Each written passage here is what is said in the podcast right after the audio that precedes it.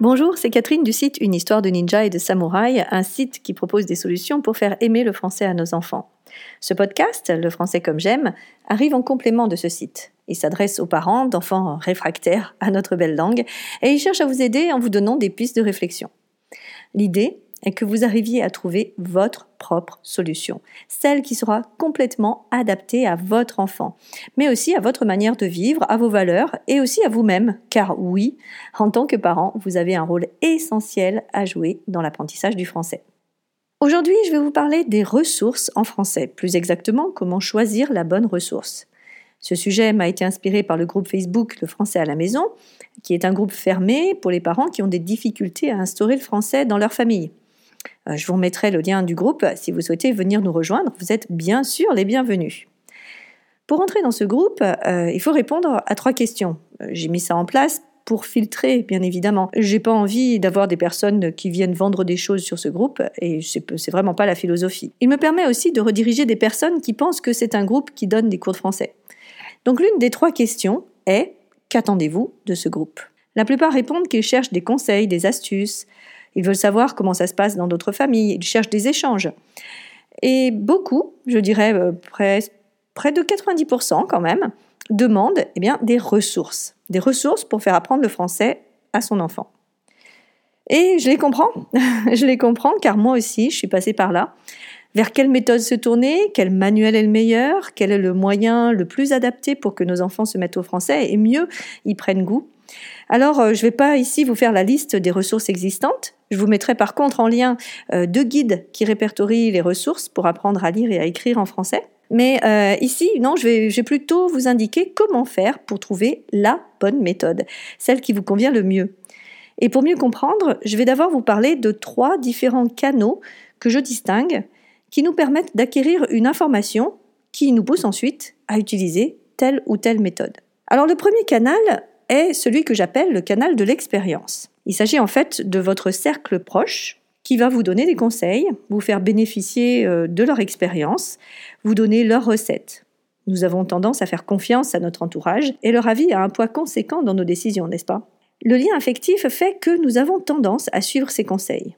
Un bémol toutefois, sachez qu'une recette qui marche chez l'un ne marche pas toujours chez l'autre. Une maman me disait qu'elle avait une de ses amies qui faisait faire des dictées tous les jours à ses enfants et que ça se passait très bien. Ils s'amusaient beaucoup, elle a essayé de mettre ça en place chez elle, et ses propres enfants, eux, bah, n'ont pas du tout adhéré. C'était la corvée, la croix, la bannière, bref, la catastrophe. Donc oui, écoutons les conseils de notre entourage, mais sachons aussi reconnaître ce qui peut convenir à notre situation et ce qui ne peut pas. Le deuxième canal qui nous permet de trouver des ressources est celui des experts ceux qui, de par leur métier, savent ce qui est bon pour nos enfants. Il s'agit, dans le cas de l'enseignement du français, eh bien, des enseignants. Leur année d'expérience leur donne bien sûr l'aura nécessaire pour gagner toute notre confiance. Je suis passée par ce canal lorsque mes enfants étaient aux États-Unis et que je cherchais une méthode pour les faire lire en français. Une professeure des écoles m'a conseillé une méthode très ludique que j'ai achetée lors d'un passage en France. Mais malheureusement, nous avons essayé avec ma fille et nous nous sommes très vite rendus compte que ça ne passait pas. De même, lors de notre retour en France, mon fils ne lisait pas assez vite et son professeur lui a proposé un ratus. Ce fut encore une fois un échec et mon fils a failli être écœuré de la lecture. Donc je vous rappelle deux principes fondamentaux. Le premier, c'est que tout vaut la peine d'être essayé. Le deuxième, inutile de s'acharner. Sachez écouter votre enfant et passer à autre chose. Vous êtes celui ou celle qui le connaissait le mieux. Dans tous les cas, les enseignants connaissent sur le bout des doigts les étapes de l'apprentissage de la lecture, de l'écriture, et connaissent le programme du niveau de votre enfant, puisqu'ils le mettent en pratique tous les jours. Donc ce sont des personnes qu'il est intéressant de rencontrer. Je rajouterai aussi à cette catégorie d'experts les orthophonistes. Eux aussi peuvent être source de bons conseils. Ils connaissent bien sûr les principaux problèmes que peuvent rencontrer votre enfant dans son approche de la langue, que ce soit à l'oral, que ce soit pour la lecture ou encore pour l'écriture. Ils vont vous dire rapidement si les difficultés que rencontre votre enfant sont des problèmes courants pour son âge ou s'ils ont comme origine un réel trouble de l'apprentissage. On parle bien sûr de dyslexie, dyspraxie, dysorthographie, etc. Sachez que certains d'entre eux proposent même des bilans à distance. C'est le cas par exemple de Domitila de la Porte, que je connais bien. Donc suite à un bilan, elle pourra vous guider par euh, des conseils et vous diriger vers des ressources qui marchent pour votre enfant. Je vous mettrai le lien vers son site sous cet épisode si ça vous intéresse. D'autres experts importants à connaître, même s'ils ne sont pas vraiment des experts dans l'apprentissage de la langue, ce sont les pédiatres et les psychologues. Eux aussi connaissent le développement général de l'enfant, y compris au niveau, je dirais, intellectuel et émotionnel. Ils peuvent être donc de bons conseils aussi. Donc je reprends, le canal 1 offre le bénéfice de l'expérience par le biais de nos proches, de notre cercle d'amis, de notre communauté. Le canal 2 vous permet d'avoir les avis d'experts dans le domaine de la pédagogie et de la langue. Reste le troisième canal, le plus gros, celui de l'information à trouver par soi-même. Alors il y a bien sûr de nombreux livres sur comment apprendre, comment être bilingue, comment s'améliorer dans une langue, mais la ressource la plus évidente et la plus facile reste Internet. Depuis que le web existe, il y a eu bien sûr un boom de l'information et le partage des ressources pour apprendre le français est devenu énorme. C'est une chance. Et en même temps, eh bien, nous croulons sous ce choix, n'est-ce pas? Dans le groupe Facebook Expatriés francophones, transmettons notre langue et notre culture.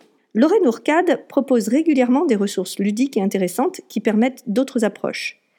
Cela va du moyen mémotechnique pour se rappeler de l'orthographe d'un mot au jeu à faire en famille pour améliorer la conjugaison ou son vocabulaire. Ce travail de recherche de ressources est un travail de Romain. Vraiment, j'admire Lorraine pour ça. Euh, donc, j'aimerais vous rappeler les principes fondamentaux pour arriver à trouver une bonne ressource. Bonne entre guillemets. Je mets des guillemets parce que euh, j'entends par bonne ressource une bonne ressource d'abord pour vous, n'est-ce pas? Donc, tout d'abord, il est important de savoir sur quel site nous nous trouvons. Si la ressource se trouve sur, disons, le site d'un magazine féminin, si, si, j'ai lu des articles sur l'apprentissage euh, sur le site du Cosmopolitan, par exemple. Eh bien, on peut se dire que c'est peut-être pas le meilleur endroit pour ça. D'autre part, il est important de savoir qui parle, qui a écrit l'article, ou qui propose ces ressources. Qui se cache derrière tout ça? Parfois, l'article ne le précise pas, et il est à parier que c'est une personne dont le métier est d'écrire euh, du contenu au kilomètre pour les sites web. Parfois, l'auteur est un illustre inconnu, ou encore une personne dont ce n'est pas vraiment le rayon. Je conseille vraiment de faire des recherches sur l'auteur des articles qui vous interpellent. C'est ainsi que j'ai connu par exemple Isabelle Filiosa, une psychothérapeute et conférencière qui a écrit de nombreux livres sur la parentalité. Il faut aussi que l'article et les conseils ne soient pas partisans. Si on vous dit que votre enfant doit savoir écrire en cursif, que l'article est écrit par une formation qui propose des cours de français à distance, il est fort à parier qu'ils essaient de vous inquiéter pour pouvoir vendre leurs services. Sachez qu'il y a beaucoup d'articles qui sont sponsorisés et donc ce type d'article existe vraiment. Méfiez-vous. Il est encore important de savoir quand a été écrit le texte ou de quand date la ressource. Vous le savez sûrement, depuis 1990, il y a une réforme qui en 2016 a été incluse dans les manuels scolaires. Si vous êtes plutôt conservateur, vous allez donc peut-être préférer une ressource qui ne prend pas en compte cette réforme. Ou inversement, vous allez plutôt rechercher des ressources récentes pour que votre enfant soit le plus à jour possible. En aparté, sachez que cette réforme n'est pas obligatoire. Pour le moment, les professeurs ne peuvent pas sanctionner un enfant qui écrit nénuphar avec un F, par exemple. Enfin, la ressource ou l'article d'information ne doivent pas être partisans. Ils doivent être le plus neutre possible et mettre en avant des arguments sensés. Et s'ils pointent une controverse, ils doivent montrer les différents points de vue. Ils doivent finalement vous aider à réfléchir. Ils doivent aussi être pratiques et vous amener à vous poser des questions, mais aussi à passer à l'action. Trouver la bonne ressource, celle qui marchera pour votre famille, vous sera, je l'espère, plus facile désormais que vous avez en tête ces principes, ces différents canaux. Écoutez ce que disent vos proches, prenez s'il le faut l'avis d'un expert, plongez dans le grand choix de services que vous pouvez trouver sur Internet et faites-vous votre propre opinion. Et surtout, surtout, osez essayer. Si vous passez trop de temps à vous poser de questions, il y a de grandes chances que votre enfant grandisse pendant ce temps et rate les bénéfices d'un apprentissage précoce et qui le mettrait dès maintenant en rapport avec notre belle langue. Car il n'y a pas de recette toute faite, je vous l'aurais donné bien sûr, avec plaisir sinon. Il revient à vous, parents, de trouver ce qui conviendrait le mieux à votre enfant pour qu'il se sente bien, qu'il soit motivé et qu'il se mette à aimer notre belle langue. Voilà, ce podcast est terminé. Vous avez aimé, que dis-je, vous avez adoré, eh bien courez vite mettre un commentaire sur iTunes ainsi que 5 étoiles. Vous me permettrez ainsi d'avoir une meilleure visibilité. Et si cette émission vous a fait réagir, venez mettre un commentaire sur le site Une histoire de ninja et de samouraï ou envoyez-moi un message via le formulaire contact. La semaine prochaine, nous parlerons des difficultés liées à l'écrit en français et nous ferons le tour des principales erreurs. Je vous dis à très bientôt pour la suite des aventures. Bye bye